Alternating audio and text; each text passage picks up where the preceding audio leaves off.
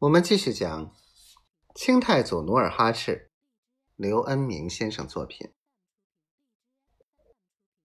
代善笑着点了点头，侍女连忙从内衣里掏出一封信，塞到代善手里，说：“还有比这更甜的，大贝勒，您好好看看吧。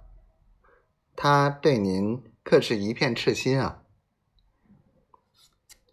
代善听侍女说话太露骨，就绷着脸训斥道：“不许闲扯嘴！”恰在这时，大门哐当一声推开，四贝勒怒气冲冲的走到代善跟前，指着信说：“拿来，我见识见识。”代善惊慌的抖着手，掩饰着说：“大妃托我给他办点小事，八弟切莫多疑。”说着，把信纸揉成团儿，丢进燃烧着的小火炉里。皇太极哼了一声，转身就走。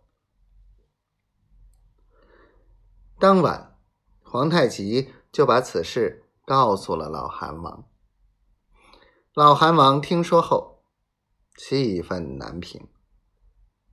他随手抓起身边的陶瓷茶壶、茶碗、烟盘、玉碟，狠狠的摔到砖地上，骂声不绝。他恨不得抽出长剑，把大飞一剑刺死。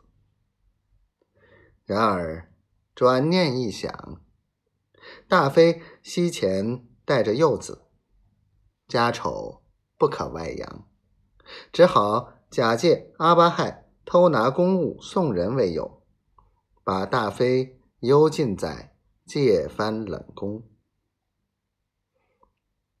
转眼两年过去了，老韩王斜躺在炕上，看见大妃身后的两个儿子。长得虎头虎脑，十分可爱，顿时心软下来。他轻叹了一声，折起身，把站在炕边的两个儿子搂在怀里，鼻子一酸，呜低声呜咽起来。